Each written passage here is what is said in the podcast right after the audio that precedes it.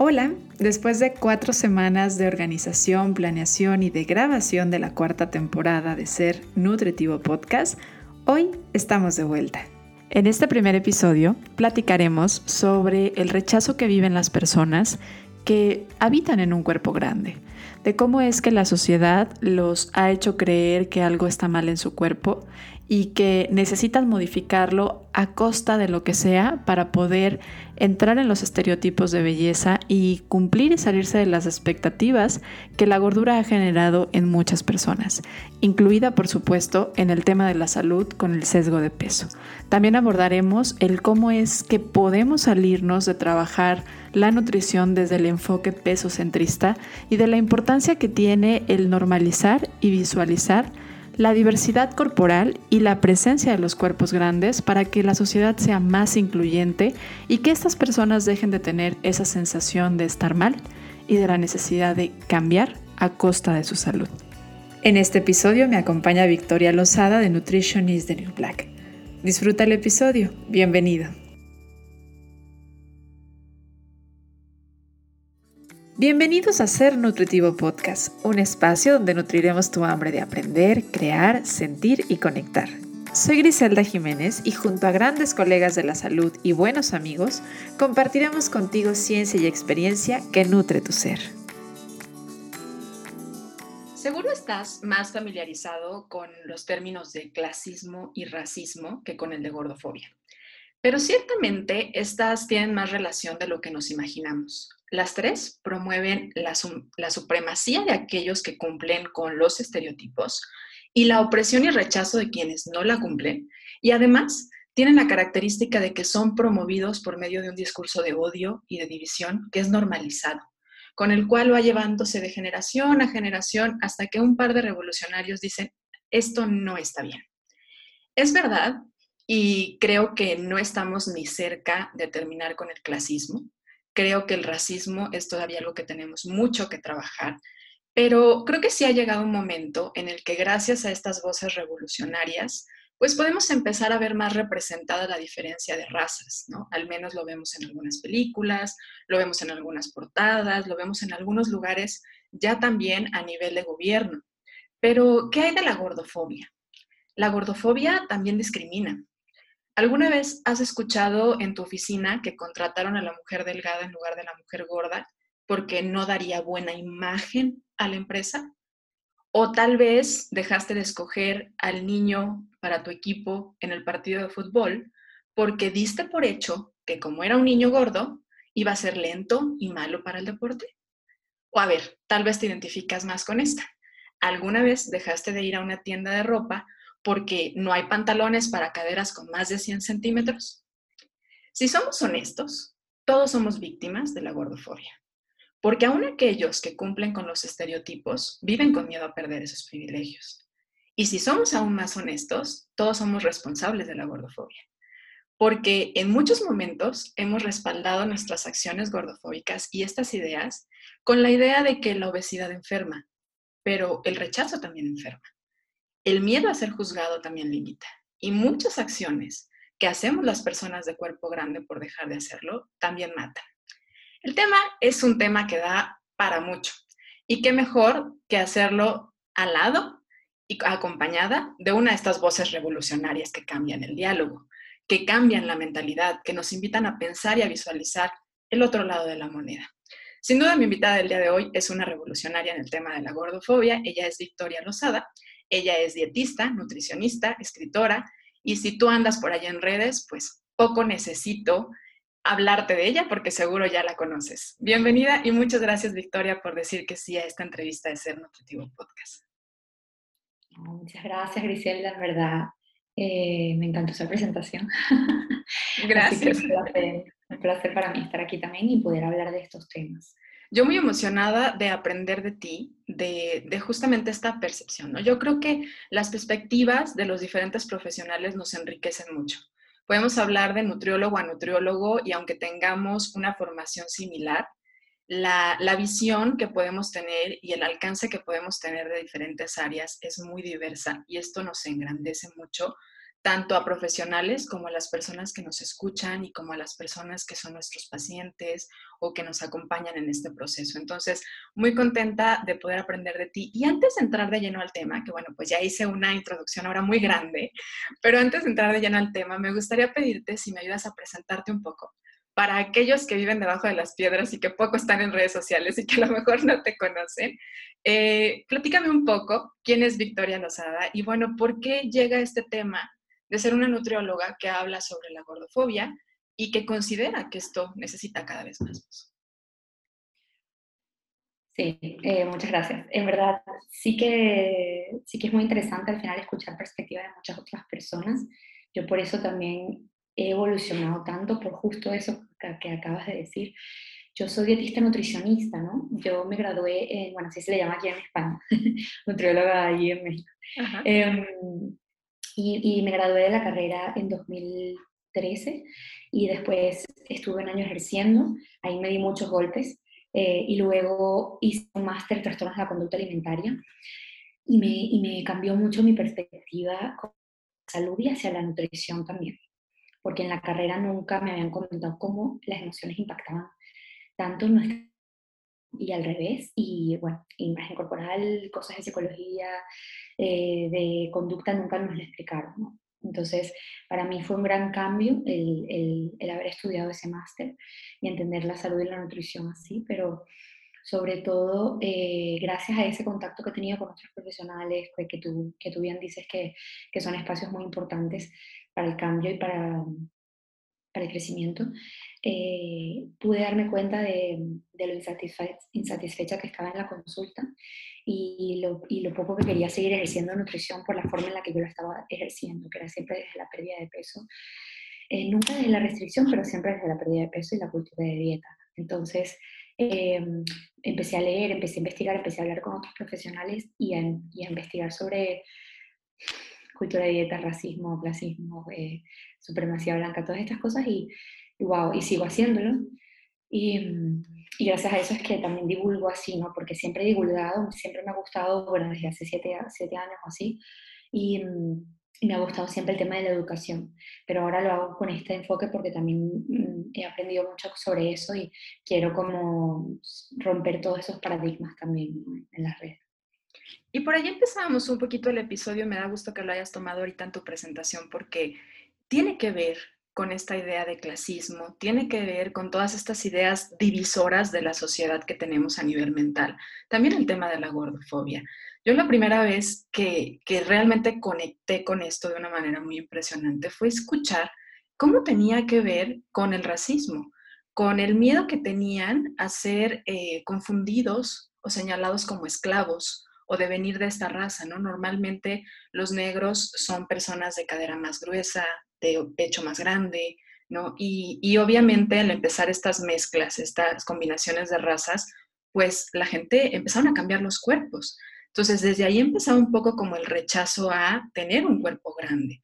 Pero a mí me parece bien interesante que llevemos desde ahí a nuestra audiencia del día de hoy, de a ver qué relación tiene con el clasismo y el racismo, porque no están separadas y avanzar en una nos lleva a avanzar en la otra.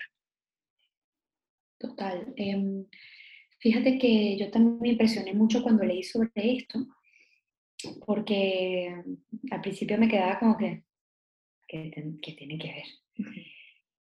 Y claro, después cuando vi que también cultura de dieta tiene sus bases en colonialismo incluso, eh, y no hace falta mucho leer para, para, ver que todos los estudios están en inglés, que la mayoría de los papers o biografías o recomendaciones están dirigidas a personas que no tienen cuerpos grandes, que no tienen cuerpos negros, que no tienen cuerpos latinos, que no tienen cuerpos eh, con cualquier patología o digamos incluso eh, neurodivergencia. Te das cuenta de que están solo dirigidos a una población en concreto. Y no es en vano que, que, se habla mucho de que el índice de masa corporal, que es esa fórmula que se usa con el peso y la altura, para quienes no, no, no sepan, aunque yo creo que no hay nadie que no sepa qué es el índice. hay mucho bombardeo sobre esto y la verdad es que es muy natural que la mayoría de las personas, pero qué agradable si alguien no lo sabe porque creo que no es tan necesario que se sepa, ¿no? sí, sí, pero, pero, creo que no hay nadie que no lo conozca.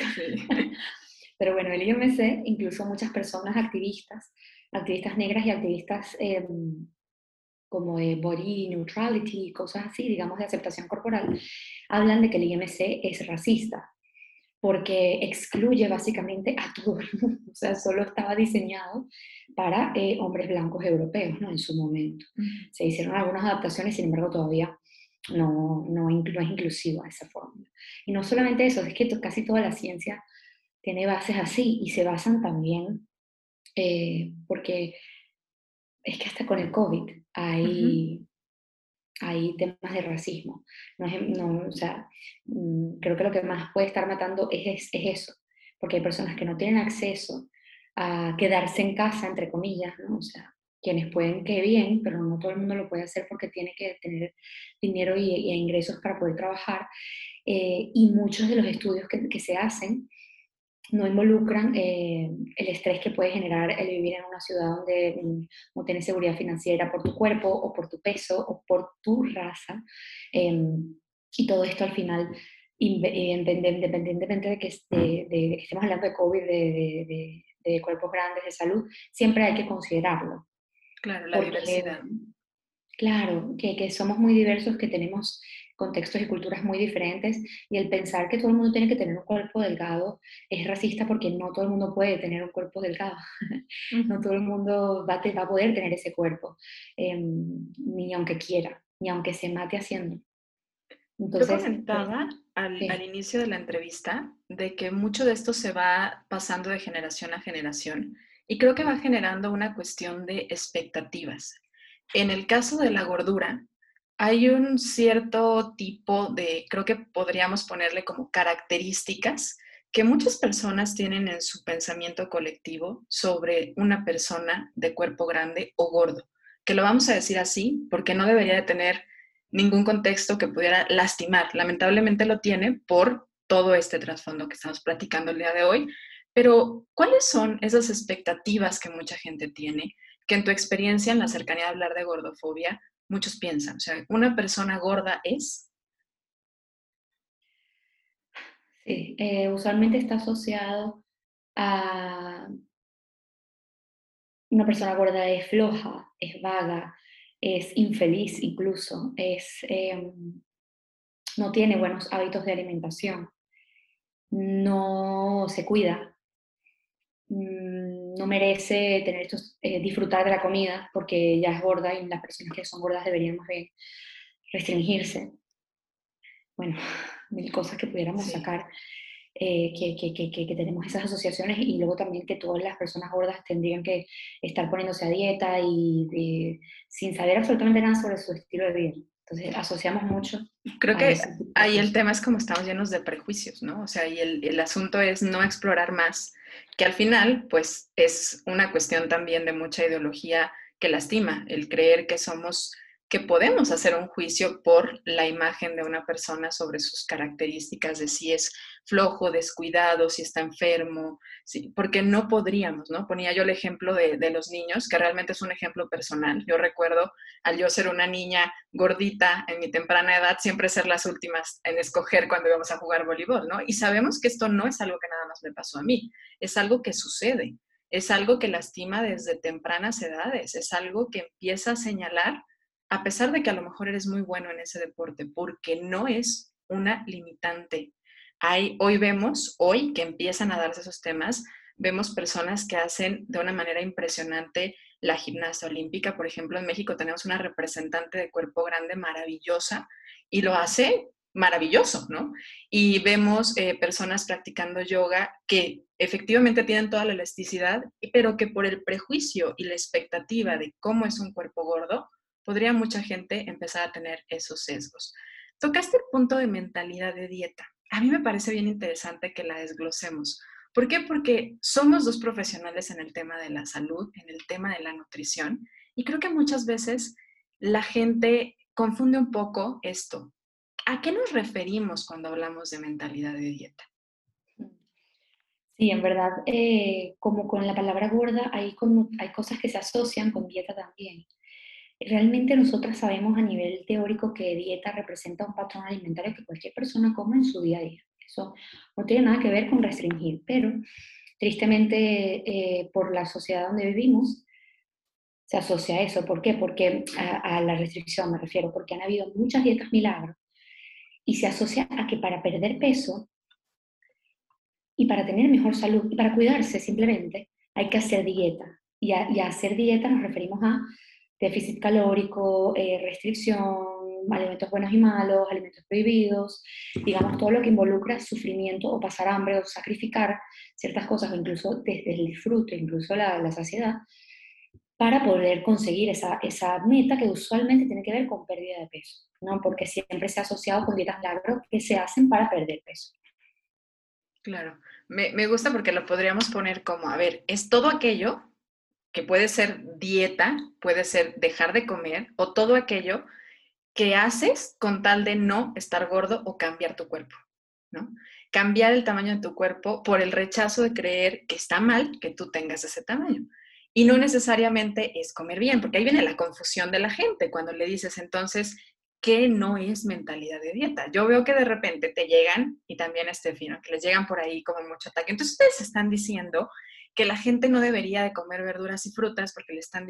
Y no es lo que dicen, pero a ver, aprovechemos este espacio donde no podemos leer esos comentarios. ¿Qué no es mentalidad de dieta? Sí, mentalidad de dieta eh, o romper con la mentalidad de dieta sería eh, no sentir culpa a la hora de comer, no sentir vergüenza a la hora de comer, saber disfrutar de nuestros alimentos, saber escucharnos la mayoría del tiempo, eh, con, forma consciente sobre qué nos está diciendo nuestro cuerpo a nivel de señales corporales. No todo el mundo puede hacer esto, por eso digo la mayoría del tiempo. Y, hay personas que quizás no pueden conectar desde el principio, tienen que ir eh, con, con, ciertos profesionales para ayudarlos a, encontrar qué es para ellos, para ellas, em, señales corporales y cómo lidiar con ello, porque hay personas que quizás puedan sentir que, que, quieren hacerse daño a ellas mismas y, y puede suceder. Entonces, es, saber poder identificar en general cuándo yo necesito comer y atender a ese apetito y esa hambre en ese momento, sin sentir culpa, vergüenza, intimidación por lo que vaya a comer, no tener una carga moral con lo que yo sea que vaya a comer, es decir, no sentirme mal o bien, o sentirme superior o inferior por cualquiera de mis sensaciones alimentarias, y sobre todo, poder ser, o sea, poder existir, comiendo lo que como, disfrute, desde el disfrute, desde la nutrición, desde hacer, este, digamos, eh, decisiones nutritivas para mí, sin tener que cambiar mi existencia, es decir, ni mi cuerpo ni mi forma de sentirme, eh, mediante la alimentación. ¿no? O sea, al final requiere mucho más que alimentación. tiene mucho que ver con emociones, tiene mucho que ver con sentido de pertenencia en la sociedad, tiene mucho que ver con nuestra propia percepción. Para mí todo eso sería no vivir en mentalidad de dieta.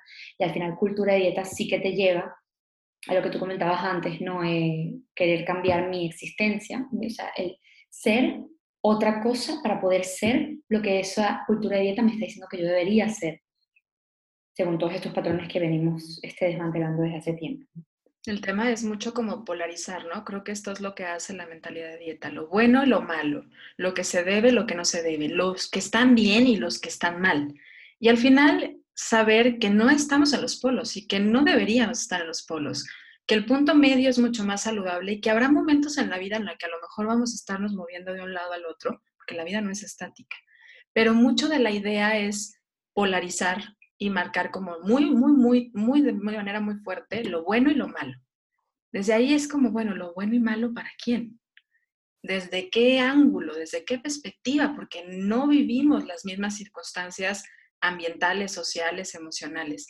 Y me voy a desviar un poquito, pero me encantó que tocaras el tema al hablar de corporalidad, porque es verdad que hacemos una recomendación que hasta cierto punto a veces corremos el riesgo de que se vuelva muy, muy vaga, que es escucha tu cuerpo. Y ahorita lo tocaste muy, muy claro, que es, habrá personas que esta recomendación los lleve al otro extremo, porque tal vez el cuerpo tenga un trauma, un trauma a nivel emocional, tenga un trauma causado por esta misma mentalidad de dieta. Y entonces es, me voy del extremo de en la vida comía nieve, ahora voy a vivir comiendo nieve. En la vida comía galletas, entonces me voy a vivir. Y al final, esta corporalidad es una respuesta al trauma. hay un proceso para poder llegar a escuchar el cuerpo. Y es básico que la gente identifique que hasta esta misma recomendación, que tiene muy buena intención, tampoco es para todos, ¿no? Justo. Eh, y en la polaridad también hay, o sea, en el binario y en, y en todo lo, en nuestra forma de, de, existir siempre vamos de un extremo a otro. Entonces, por eso a veces yo tampoco, o bueno, recientemente tampoco hablo de no dieta, porque porque para algunas personas las dietas pueden haber sido lo que les salvó de alguna circunstancia, que no sabían cómo atravesar de otra forma, o bueno, o sea, es la única cosa que tenían como herramienta. Entonces no funcionan, y ya lo sabemos, pero que quizá el dar esa otra explicación, y en redes sociales pasa, es muy difícil hacer esto, porque cuando uno dice una cosa, entonces ¿dónde está la otra? O sea, siempre puedes dejar por fuera a alguien, y en esto de la, de la alimentación intuitiva, me parece que pasa mucho también. Em, yo por eso cada vez pienso más en lo que yo voy a decir en las redes, porque se presta para hacer un, para hacer un mensaje muy reduccionista. Que no sabe escuchar su cuerpo, entonces ya no lo está haciendo bien. Quien no hace la dieta, entonces ya no lo está haciendo bien o sea, parece que es así, ¿no? Cuando verdaderamente para cada persona el hacer dieta o el no hacer dieta es una cosa diferente, el escuchar a su cuerpo puede ser una cosa diferente, el no saber escuchar a su cuerpo es otra, una cosa que puede suceder también y que seguramente a mucha gente le pasa por todos los traumas que tenemos encima de presión y de opresión en cuanto a nuestros cuerpos y sobre todo también, oye, hay personas que no hemos contemplado que puedan estar sufriendo también de salud mental, ¿no? O sea, que no puedan ser capaces eh, en estos momentos de incluso de, de, poder existir en su cuerpo porque es muy doloroso o es muy incómodo. Entonces, poner en contacto a alguien que tenga esa situación de una vez con escucha tu cuerpo puede ser muy difícil y muy, muy, muy doloroso. Entonces, yo creo que es importante siempre como entender que no es necesario mm, dar una recomendación tan general para todo el mundo, que yo entiendo por qué se hace, especialmente en redes, porque es difícil eh, poder no generalizar, pero, pero sí creo que es importante como poner algún disclaimer o alguna advertencia o alguna especificación de que, oye, esta es la, la, norma general y a lo que queremos llegar, pero para cada persona se va a ver muy diferente. Y es muy importante que cada quien lo entienda, porque a mí me puede llegar una información que me va a generar, una cosa impactante, me va a ayudar a sanar y de repente esa misma información para otra persona puede ser un trigger, un disparador de alguna cosa, puede generar mucho dolor, mucha comparación. Entonces, entonces es, oye, tener mucha crítica a la hora de revisar las redes y sobre todo también ver a quién uno sigue, si, si cómo te está afectando esa persona, también la, cuánto consumes de, de, de, las redes, porque al final es algo que es muy parte de nosotros hoy día. Siento que está muy presente y que incluso a veces de manera automática entramos y esas cosas igual, aunque no siempre lo percibamos, nuestro cerebro las está como consumiendo. Entonces, si ya estamos viendo que hay algo que no nos cuadra mucho, incluso preguntarle al profesional, mire, para mí crees que esto puede ser bueno, o sea, no, no quedarse solo con, lo, con el enunciado de una cosa y seguir a gente que, que, que, pueda considerar todo esto, ¿no? que yo sé que no es tan fácil, pero bueno, si alguien lo escucha, por lo menos para sembrar esa semillita de la duda de, mm, ¿será que es para mí? O sea, tener esa, esa, esa iniciativa de no pensar que todo lo que se escribe por ahí tiene que ser para ti y no de esa forma. Sí. Y tú como excelente divulgadora que eres en las redes sociales y que además es un medio en el que haces una gran labor, me parece interesantísimo escuchar esto porque es muy diferente divulgar y recomendar. Porque cuando divulgas, pues lo haces desde una generalidad.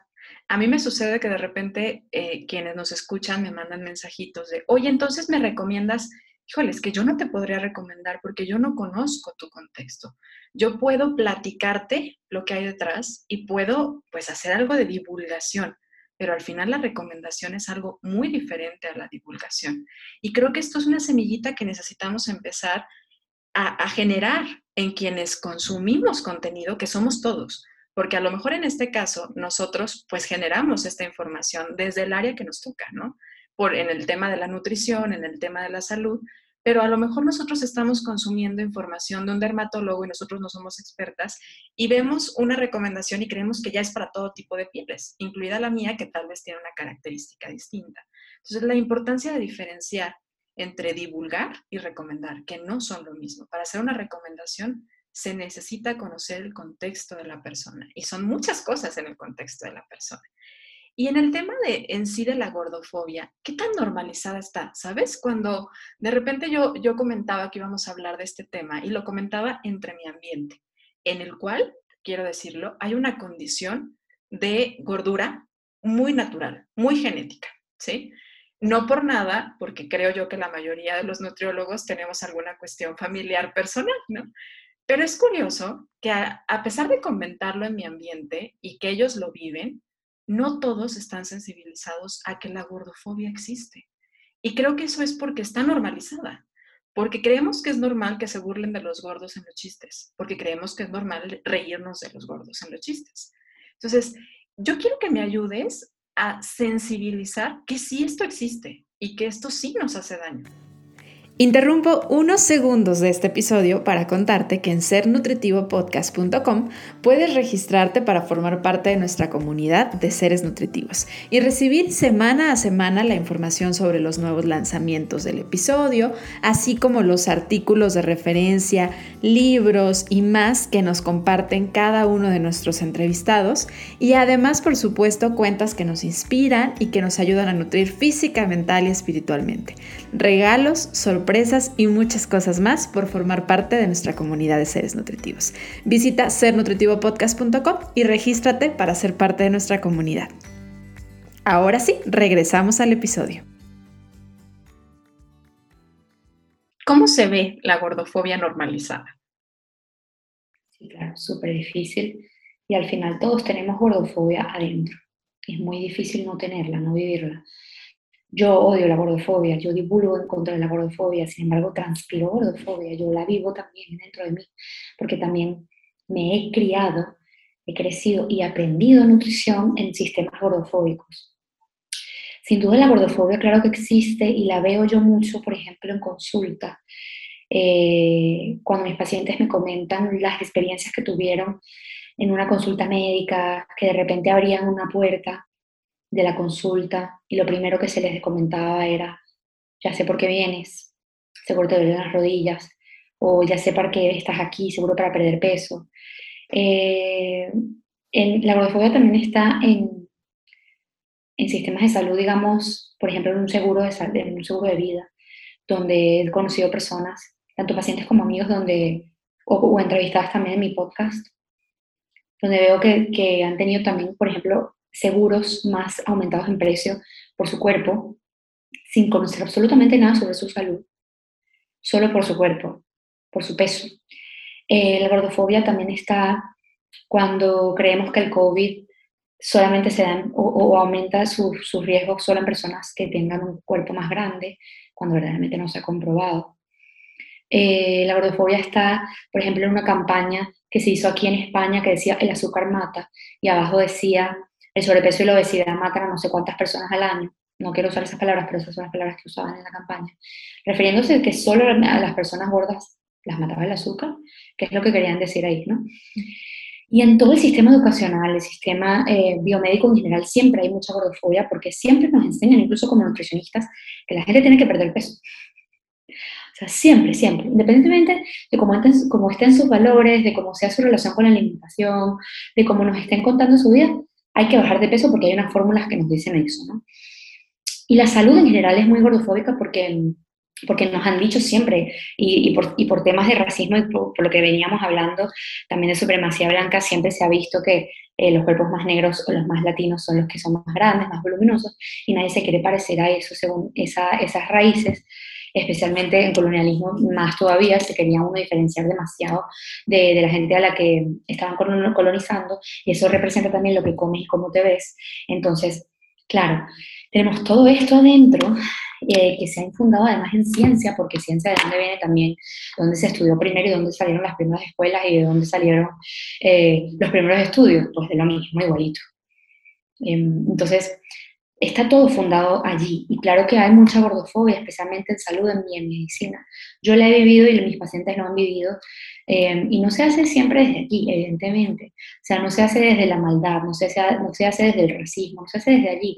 Cuando empezamos a conocer en dónde está fundamentado, da mucho dolor también porque Uno siente como que ha sido cómplice de eso, pero nunca se hizo desde allí. Lo que pasa es que hay que entender de dónde viene eh, y entender también que la seguimos eh, manteniendo por el ciertos comentarios, por el pensar que solamente en, en delgadez hay salud, por el pensar que solo al bajar peso encontramos felicidad, por el pensar y, los chistes y las películas que se hacen siempre han reforzado estos pensamientos, porque los, los personajes dentro de las películas que eran más, más gordos tenían ciertas características de personalidad, em, o, o, en los chistes, o en incluso en, en pancartas que se entregaran en los colegios, eh, todavía sucede en, en, presentaciones profesionales académicas, cuando se habla de ciertas cosas, cuando se habla de, de malos hábitos, se, se pone una persona gorda. Entonces se asocia en todos los sentidos, es muy difícil romper con eso, pero es importante hablarlo y por eso es tan importante saber eh, de dónde viene, para no seguir perpetuando eh, y no hacer daño. Y es verdad que al final yo también entiendo mucho a la gente que sigue allí porque es muy difícil de romper eh, y vivimos allí nosotros también, ¿no? Y por supuesto no se hace con maldad, pero mientras más podemos ser conscientes de dónde viene esto y del daño que puede hacer a una persona, ahí vamos a, quizá cambiar el discurso, ¿no? Y, intentar cambiar de paradigma. Y qué, interesante porque desde el área de la salud, pues nos damos cuenta que estamos muy sesgados al tema del peso, ¿no? Con el tema de la salud. Pero esto no nada más impacta en la salud. Yo lo pienso digo, es que impacta en todo y está sumergida en todas las áreas de la vida y hasta que no sensibilicemos como humanos en eso, en el que se sube al avión y te toca al lado de una persona de cuerpo grande y hagas una cara porque, hijo, le vas a ir a lo mejor un poco más apretado porque el tamaño del avión no consideró que hay personas a lo mejor de caderas más grandes o de piernas más largas, porque no nada más hablaremos de eso, es la diversidad corporal en sí, y que a lo mejor vas a ir un poco más apretado. Y tú haces cara y entonces estás apoyando al tema de que esa persona se sienta incómodo con su cuerpo. En el tema laboral, yo pienso en el tema laboral, ¿por qué una foto en el currículum? Muy fuerte eso. Y, gordofobia es discriminación. Es discriminación porque eh, es lo mismo, y yo uso este ejemplo, es como si yo a una persona que es negra le dijera, claro, tú eres así porque eres negro. O bueno, no te puedes sentar aquí porque eres negro o no deberías tener salud porque, o no, no, deberías tener un tratamiento porque eres negro. Es discriminación, es lo mismo, esta persona no escogió eso, simplemente es, nació así, de esta, de esta forma. Y las personas gordas también, o sea, nadie escoge ser gordo. Es una, es una cosa que, existe, es, existe. O sea, no es que, así como podemos entender, eh, y, lo digo ¿por qué? porque a veces se ve como una ofensa, no es una ofensa, es opresión ay no, qué, qué, ofensa, qué ofensa que te digan gorda. No, es opresivo porque es discriminatorio. Si yo te digo, ay, te ofendiste por ser negro, no, vas a pensar que es lo mismo. entiendes que es racismo y entiendes que es opresión, pues con gordofobia es igual.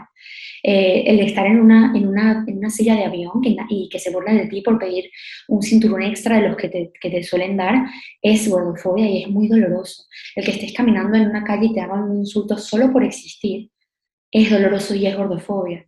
Entonces, claro que afecta a nuestra salud, porque cuando tú vives en un ambiente donde todo a tu alrededor te dice que tú no deberías existir o que deberías hacer algo con tu cuerpo por existir simplemente, se convierte en un estrés crónico, porque tienes que estar alerta todo el rato.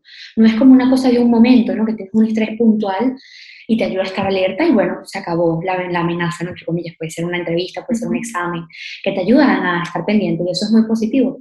La situación está y cuando ese estrés se prolonga, básicamente es tu vida, tu alerta nunca baja.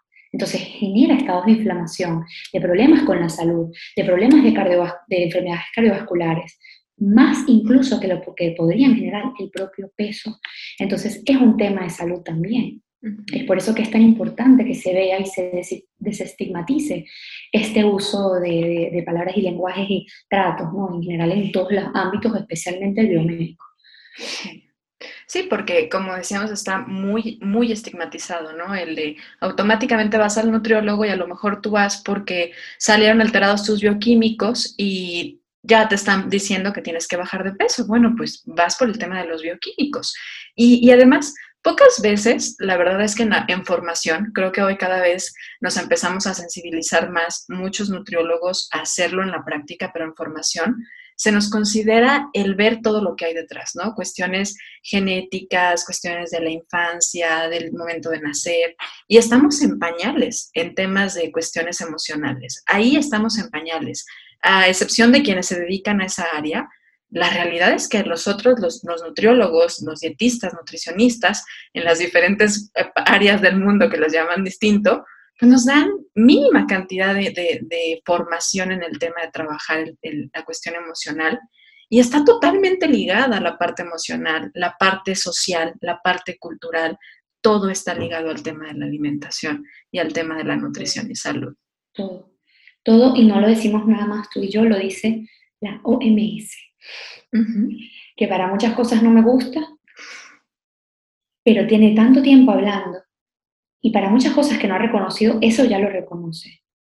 Que la salud es un estado de bienestar eh, físico, mental y social. Yo creo que nadie es consciente de la importancia que tenés de esas últimas dos cosas. O sea, como que nadie lo verdaderamente lo, lo entiende ¿Y cómo eso se relaciona con la nutrición? Es que la nutrición es un tema hasta, o sea, es de justicia social, es de equidad, es de que todos tengamos acceso a salud. Porque es que ¿Cómo vamos a pensar que solamente somos lo que comemos y lo que hacemos? Y al final, donde nos movemos, la cultura donde venimos, tu cultura y la mía son distintas y ya por eso tenemos una percepción diferente de nuestra imagen, de lo que deberíamos o no comer, entre comillas, em, de cómo nos tenemos que ver, entre comillas, también, de nuestra historia familiar, historia dietética, acceso a salud, seguridad financiera, eh, contaminación, o sea, todas estas cosas determinan nuestra salud. No es nada más lo que comemos y lo que hacemos es lo que está nuestro, bajo nuestro control. Casi siempre. Entonces, por eso a veces nos centramos en eso y se siente como que es lo único que podemos hacer. Pero los factores individuales no tienen casi que ni un 40% de influencia en nuestra salud. Eso me parece muy fuerte. Claro, claro, por el peso que tiene el lado social y el lado mental. Y es que aquí si te pones a pensar, lo decía hace rato, ¿no? Como yo me pregunto, ¿por qué en algunos currículos tienes que poner tu peso y tu estatura? O sea, casi eh, me parece irrelevante si, lo, si somos honestos. O sea, me parece abusivo, maltratado, o sea, me parece, del, o sea, no sé, no lo puedo entender. Y la justificación de la mayoría de, quienes se dedican a esta área de recursos humanos es, bueno, por el riesgo de contratar a una persona con obesidad, ¿no? Que esa es la idea, que sigue siendo la idea, pero bueno, nosotros lo vemos, hay personas delgadas y que son de cuerpo delgado, que tienen triglicéridos más altos de lo de muchos pacientes que tienen obesidad. Vemos hábitos de vida en personas delgadas que, pues, con esta expectativa, ideas que tenemos, dirías, híjole, pues esta persona podría perfectamente tener los riesgos, ¿no? Entonces, no, no creo que necesitaríamos tener una inclusión. Imagínate esto en una persona de cuerpo grande y te pido a ti que nos escuches que te lo imagines. Alguien que el miedo o el estrés que tiene que poner el peso o su talla en un currículum para que sea contratado. O sea, se da el caso de gente que le baja el peso y qué miedo que si me entrevistan y se den cuenta que estoy mintiendo o que me vayan a dar el uniforme y no me quede, ¿no? Porque van a creer que de eso dependen mis capacidades para trabajar. Ahora, el estrés que hemos vivido, ya no lo digo nada más las mujeres, porque esto es un tema que no tiene tanto que ver con el género, aunque sí tiene mucho peso todavía la parte del género, pero al comprar ropa.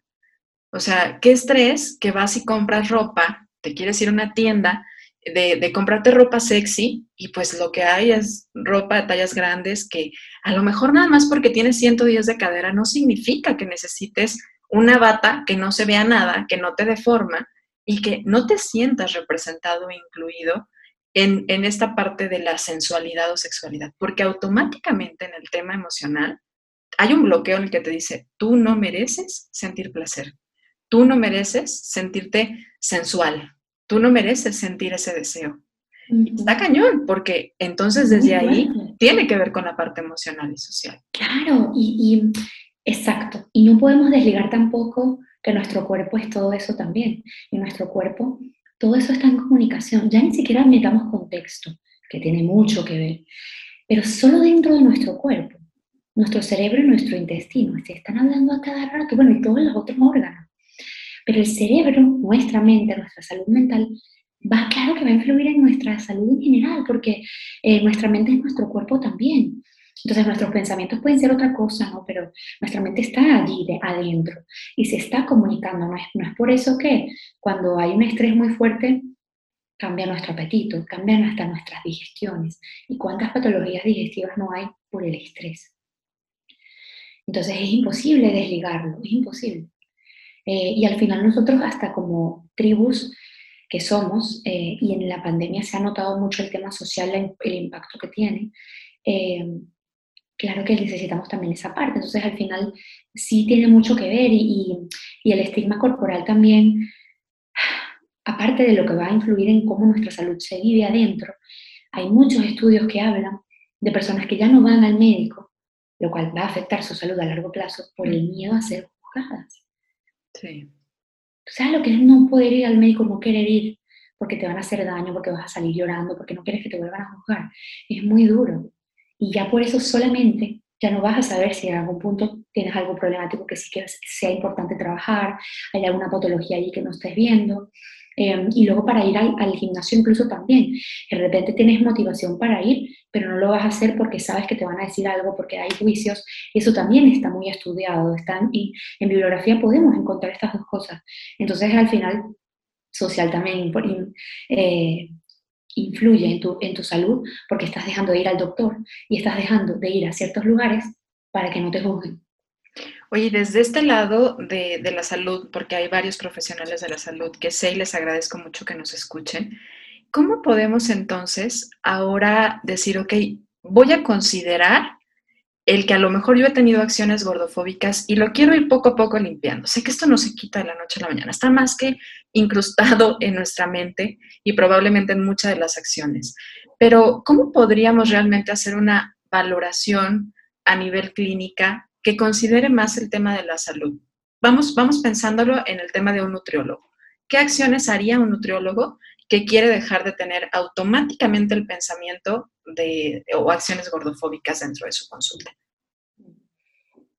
Ok, para mí lo creo que lo más principal es no pesar e enseguida llega la persona. Eso es lo primero, ¿no? Lo segundo es que si vas a pesar Em, lo hagas con el consentimiento eh, de, la, de, la, persona que está allí, que, que tú estás acompañando, guiando, es tu paciente como tú le quieras llamar. Em, si para ti es algo que de repente tú usas para ciertas cosas y que, o sea, primero, bueno, yo creo que tendríamos que irnos a otra raíz de eso, que es entender que el peso no es la única medida de progreso. ¿No? O sea, hay millones de otras cosas y para ser un poco más prácticas con las personas que estén empezando consulta o que digan, ay, ¿qué hago? Porque no sé cómo hacer, porque lo que me enseñaron es medir progreso por ahí. Mira, puedes medir progreso por energía, como la persona esté rindiendo. Puedes medir progreso en cómo la persona se sienta corporalmente, no en el peso, sino en sus sensaciones. Eh, ya no tiene tanta pesadez, quizá retiene menos líquidos, se siente más ligera, la persona rinde mejor el ejercicio, la persona sube escaleras de, manera más em, energética, la persona ya no tiene tanta fatiga. Esas son maneras de saber también que hay un cambio. Eh, luego también, por supuesto, en relación con la alimentación, cómo esa persona se está relacionando con su comida, come más frutas y verduras también ahora, eh, se sacia mejor con los alimentos que estamos poniendo, come alimentos nutricionalmente más densos. Eh, la persona ya tiene menos miedos en sus comidas, eh, tiene menos culpa, sale a comer y no se siente todas esas cosas. Todo eso nos puede hacer saber que hay progreso. Eh, pero si aparte de eso, tú, igual sientes que para esa persona de repente estaba bien medir el peso, porque a veces puede suceder que sea algo interesante para considerar, no para medir por ahí todo. Hacer partícipe a la persona en esto, preguntarle, oye, ¿cómo es tu relación con tu peso? Es algo que tú sueles hacer, es decir, ya tú te pesas y por eso no puedes dar un peso, o yo te tendría que pesar en la consulta y para eso también quisiera involucrarte y saber cómo te vas a sentir. ¿Quieres que pesemos? ¿Quieres usar esto como progreso, eh, como parte del, tratamiento? ¿Quieres que no se hable esto? ¿Cómo lo vives? ¿Te genera estrés? y explicar por qué tú también no usas eso como un progreso en general, ¿no? Es decir, a pesar de que la persona incluso ya lo haga en su casa, porque también suele suceder mucho, eh, mira, yo no te voy a pesar, pero si tú te pesas, bueno, vamos a hablar entonces así y así, vamos a hacerlo esta vez a la semana para que no sea todos los días y cada rato en el día, hablar de todo esto, ponerlo sobre la mesa y llegar a un acuerdo, especialmente desde que desde dejar de darle tanta importancia al peso y sobre todo haciéndole partícipe, para que la persona decida eh, y, y, sobre todo cuando, cuando surja, si un día quiere pesarse, pues que lo haga contigo, no pasa nada, da igual, porque pesarse tampoco es un problema. La cosa es que se le dé tanta importancia, que se, que se vea como que solo así se va a conseguir mejoría en el tratamiento nutricional. Eso es lo que, lo que creo que sería interesante empezar. Y me encanta porque te sales también de no llevarlo al otro extremo, como de ver está prohibido pesarse, porque volvemos a las polaridades, ¿no? Es no nunca te peses o no nunca, pero es, a ver, empecemos a ver todo el montón de posibilidades que podemos medir, ¿no? Y medir algunas cosas cualitativas o invitar también a explorar el tema cualitativo. Si quieres mediciones, si tú quieres la certeza o tú eres muy numérico, van a meter los bioquímicos, ¿no? O a lo mejor porcentaje de grasa o índice cintura-cadera o algo menos Una cosa que nos hable un poco más de, de realmente de salud. Exactamente, pero... que se haga en un ambiente también coherente. Claro. Yo pensaba en, bueno, pues también las expresiones que hacemos, ¿no? O sea, si sube, a lo mejor cuidar la expresión que haces. Si, si baja, pues también evitar el que sea un tema de, uh, ¿no? Centrar toda la atención. No celebrar eso solamente. Exactamente, sino como ponerle más peso a todo lo demás, como dices, sabes que tu digestión está mucho mejor. Te fijas que tu patrón de digestión, de tu evacuación ya es mucho mejor y le vas a ir ayudando también a que ellos vayan descentralizando el peso. Que creo que esta es una pregunta mucho, sobre todo de quienes nos dedicamos al tema de la, de la nutrición en el área clínica, porque es normal que mucha gente siga teniendo el deseo de bajar de peso y que acuda con el nutriólogo por el deseo de bajar de peso.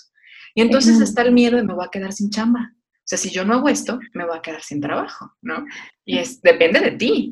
Si tú le empiezas a dar más valor a otras cosas y le permites y sensibilizas sobre el valor de otras cosas, oye, estás realmente haciendo nutrición si te sales de eso.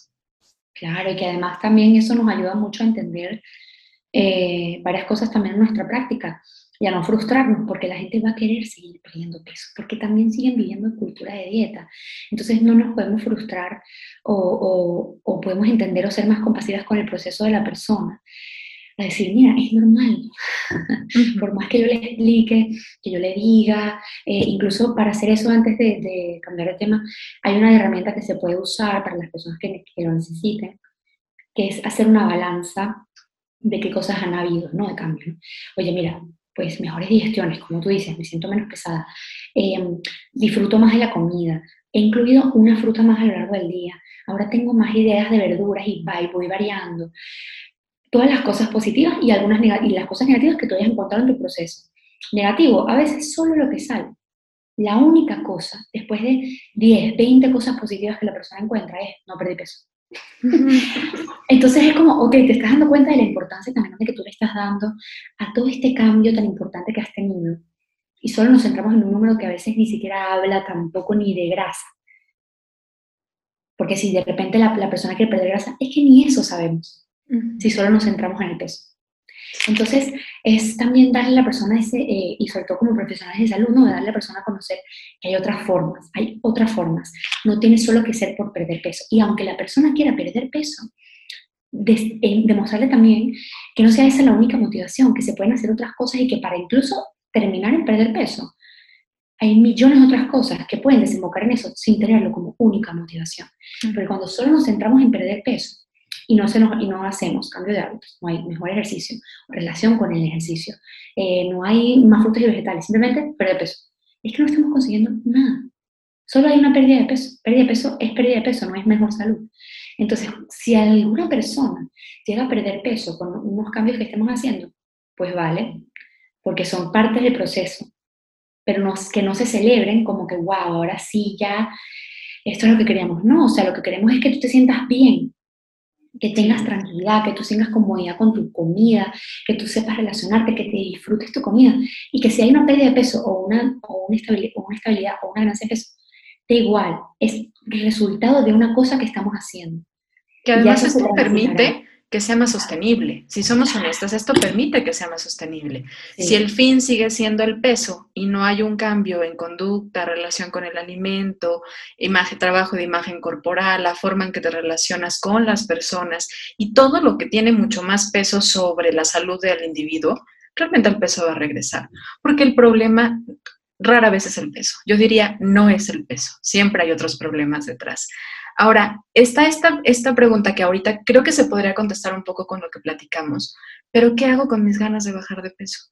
Habrá alguien que diga, ok, ya entendí, ¿qué hago con mis ganas de bajar de peso? Veo la lista de la balanza que tiene 10 cosas y una de este lado, pero yo sigo teniendo ganas de bajar de peso. ¿Qué hago con esto? ¿Está mal que quiera cambiar mi cuerpo? Totalmente comprensible y normal que suceda, porque llevamos una vida entera transitando desde ese pensamiento, existiendo, básicamente haciendo todo por, porque se nos ha reforzado mucho, ¿no? O sea, todo me refiero a nuestro, estos procesos eh, y muchas otras cosas también.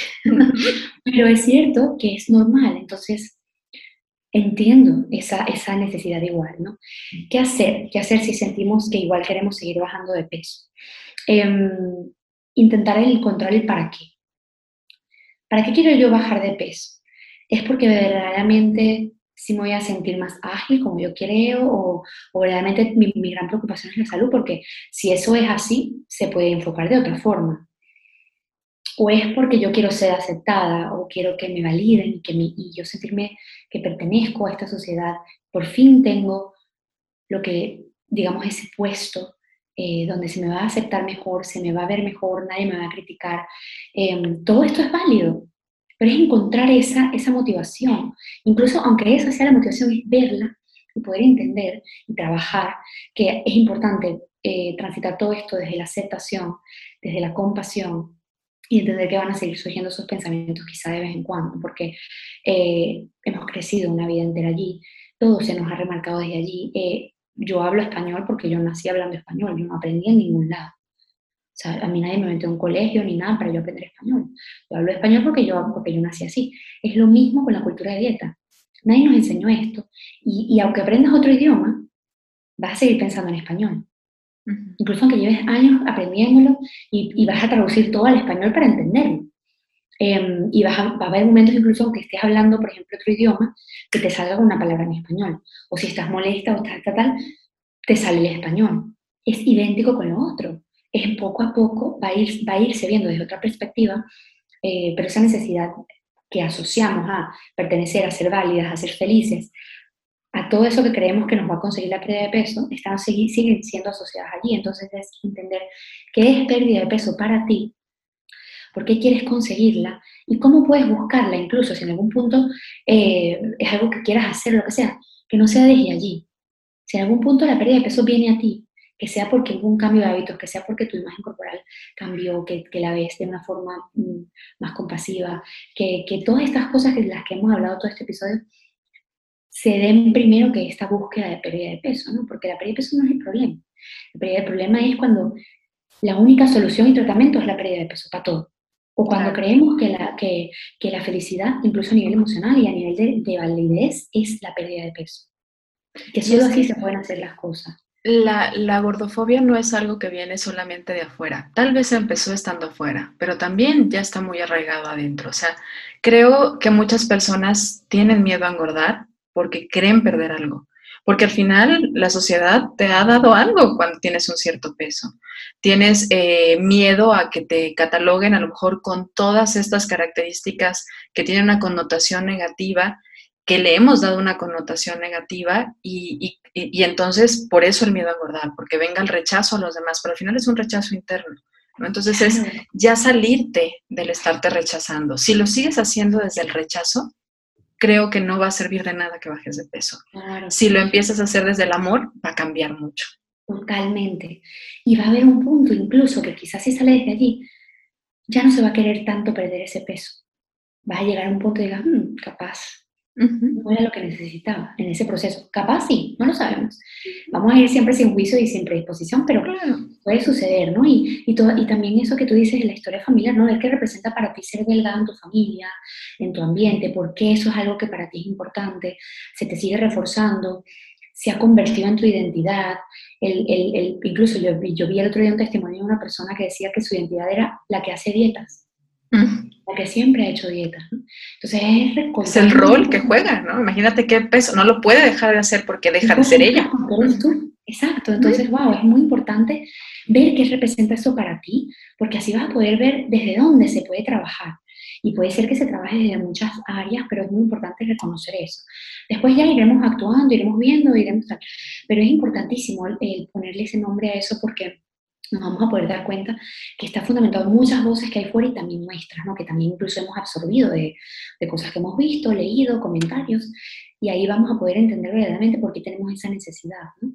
Claro. Vicky, ya estamos por llegar a la recta final, pero hay una pregunta que no quisiera que nos fuéramos sin contestar.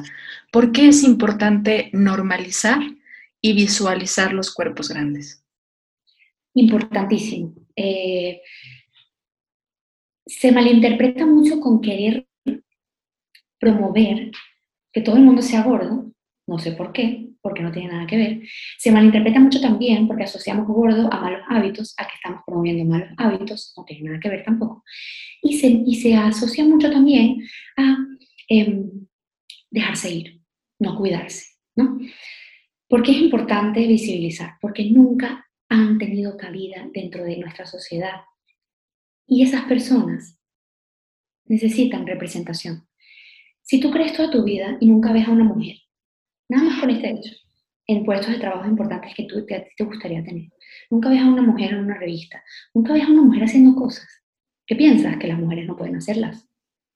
Si nunca ves a una persona gorda en un ejercicio que a ti te gustaría probar, lo que tú dijiste, personas gordas haciendo yoga. ¡Hey! La hacen mejor que mucha gente. Levantan más peso que muchas personas que están mucho rato allí. No tienen nada que ver con la capacidad, pero nunca las has visto y empiezas a verlas, empiezas a ver que están haciendo esas cosas, empiezas a verlas en portadas de revistas, empiezas a verlas en marcas de ropa, en marcas de cosas que todo el mundo usa, sensuales, cosas normales que todo el mundo usa, no solamente batas para cubrir, como tú decías. Empiezas a verlas en puestos importantes. Entiendes que tú puedes también. Y qué liberador es, porque toda tu vida has pensado que no tienes un puesto en la sociedad. Y somos seres sociales, necesitamos sentir pertenencia, necesitamos vivir en tribu. No es por nada que todos hemos eh, ancestralmente hemos podido lograr evolucionar gracias a las tribus que hemos construido. Cada quien tenía una actividad o una función dentro de estas tribus, ¿no? Pues es lo mismo ahora, necesitamos comunidad. Y si nunca la tenemos y nunca tenemos espacios seguros para hablar de esto, y además nunca vemos a gente que se parece a nosotras o a nosotros dentro de estos medios, dentro de la sociedad, no vamos a sentir que podemos existir.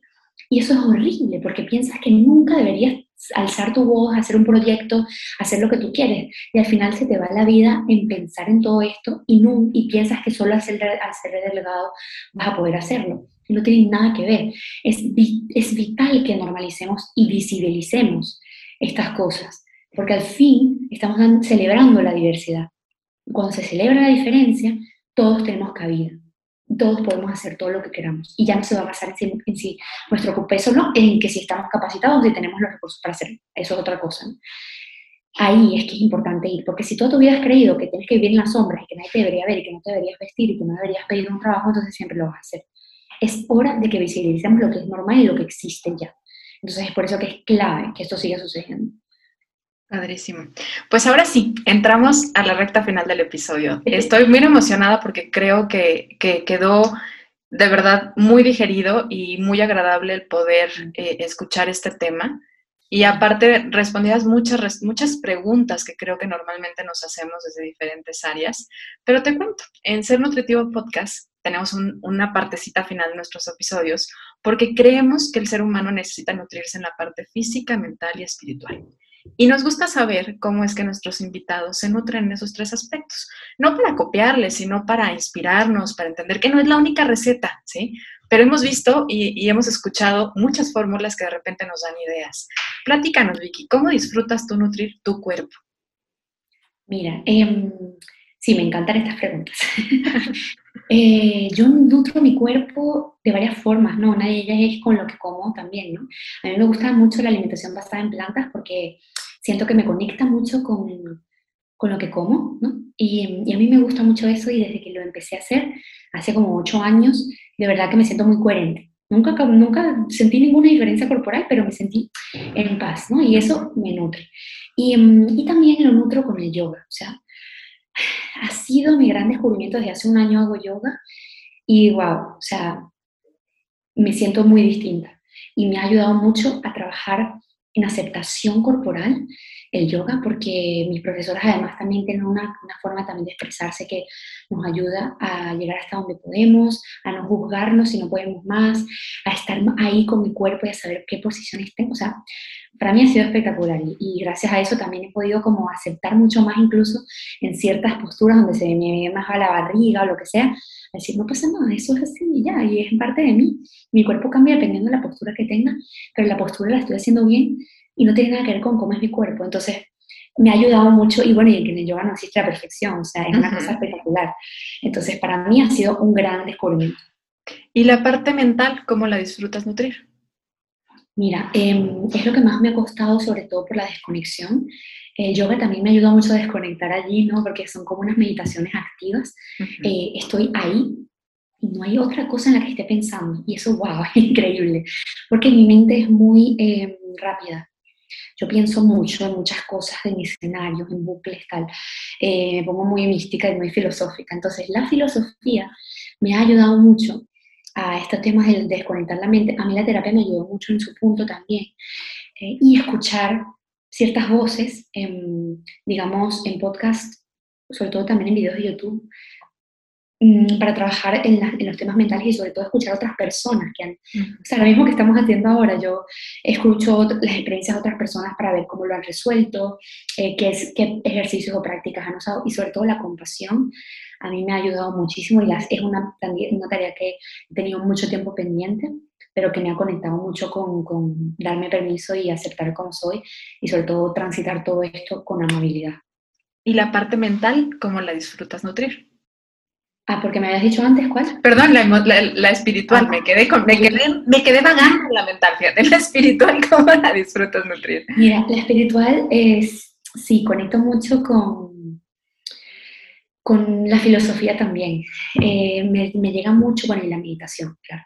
Ya, a mí la meditación me ayuda mucho eh, a estar, porque yo soy una persona mm, que yo sé que espiritualidad y religión no tienen que ver, aunque para muchas personas es lo mismo, eh, yo no tengo una religión en concreto, entonces para mí ha sido también difícil encontrar espiritualidad cuando yo pensé que solo se podía encontrar mediante la religión, especialmente porque me crié en, una, en un colegio católico pero muy fuerte. Uh -huh. eh, entonces sí, sí tuve un tiempo que estaba como un poco enemistada con esto y ahora he entendido que no tiene nada que ver, ¿no? Y es cultivar también mi propia esencia y al final para mí.